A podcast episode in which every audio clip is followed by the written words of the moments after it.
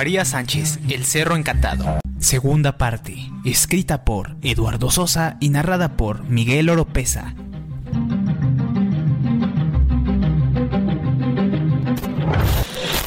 Basado en la leyenda de San Martín Tilcajete, Oaxaca.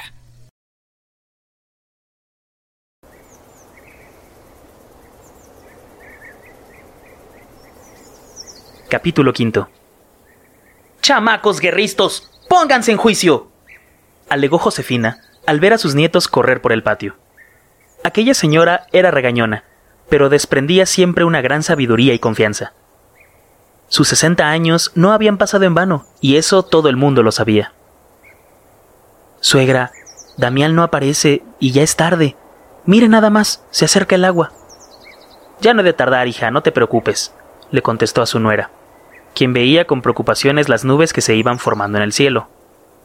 Isabel tenía un semblante serio, como si por alguna razón supiera que algo andaba terriblemente mal con su esposo.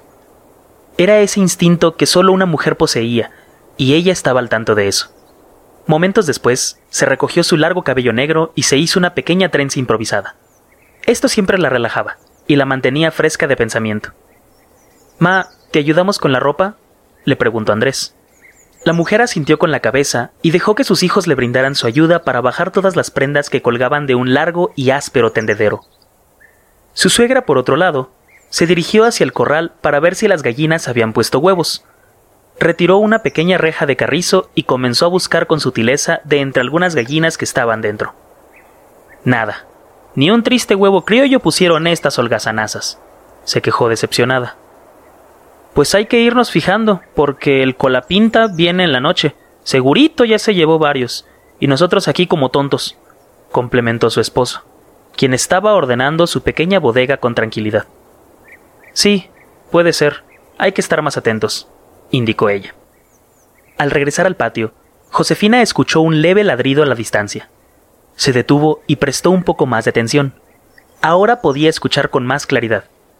Aquel debía ser Fito, lo cual significaba que su hijo estaba de regreso.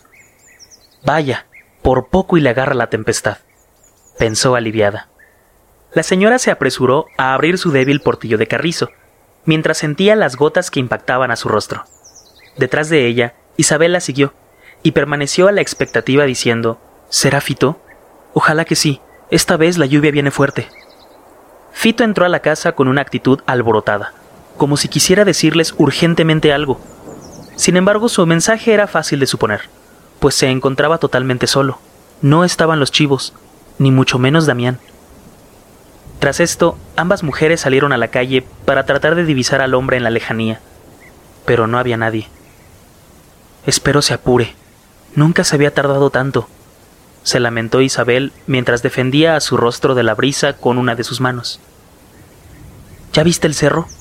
Mero está el aguacero por ahí, complementó su suegra. Momentos más tarde, Fito volvió a salir para acompañarlas. Josefina lo acarició suavemente solo para darse cuenta que estaba muy lastimado.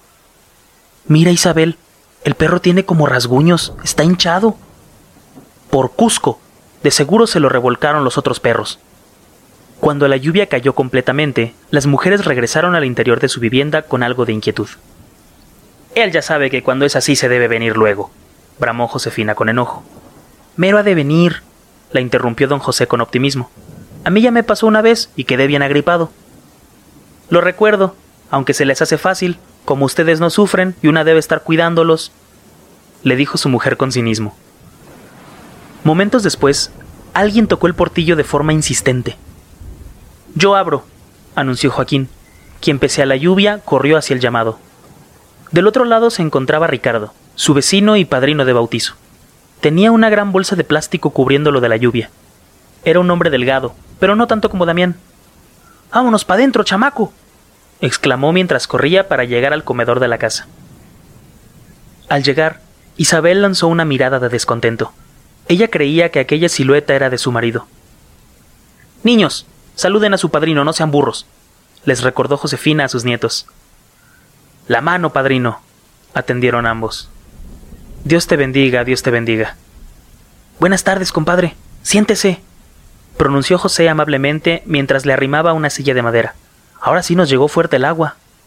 Gracias, compadre, pero no es necesario. Vine para avisarles que uno de sus chivos están sueltos. Lo acabo de ver en la calle. Pero esto no puede ser, afirmó angustiada Isabel. No están solos. Damián se los llevó al campo. Rápidamente, Ricardo los invitó a salir a la calle para que la familia lo viera con sus propios ojos. José se puso una bolsa negra a modo de impermeable, y junto a su compadre salieron a la calle, dejando al resto de la familia en espera. Mira, ahí están sus chivos. Pensé que se habían escapado, por eso vine a decirles. Pero esto no tiene el menor sentido. ¿En dónde rayos está mi hijo? Los chivos estaban dispersos a una cuadra de distancia. Con astucia, ambos sujetos fueron a tratar de meterlos, pero estos, a causa de la lluvia, se alborotaron, haciendo que aquella tarea fuera imposible. Al regresar a la morada, Josefina los recibió con alteración. ¿Qué pasó? No pudimos meterlos. Esperaré a que calme la lluvia y luego los voy a arrear, dijo el hombre con voz entrecortada. ¿Y ahora qué sugieren que hagamos? Damián no pudo haber dejado a esos animales así como así, refutó Isabel. Del perro se los creo, como sea ya sabe regresarse a casa. Pero los chivos. Esto ya es muy extraño. Concuerdo contigo, hija. Ten por seguro que lo iremos a buscar, le afirmó José. Y cuenten conmigo, se apuntó Ricardo. El cielo rugía con fuerza, y los rayos con relámpagos se hacían presentes cada dos minutos. Aquella era una tempestad que no se había visto en años, y eso preocupaba mucho a la pobre familia. Dios mío santo, ayúdanos, Señor. Tú que sabes de nuestros pecados, ayúdanos, y no dejes que una desgracia caiga en nosotros rezaba Josefina mientras se hincaba con delicadeza apoyándose en una banca. Tranquila, comadre, todo va a estar bien, la consoló Ricardo, tocando de forma tierna la espalda de la señora. La pequeña llovizna de hace un momento se había convertido en un aguacero horrible.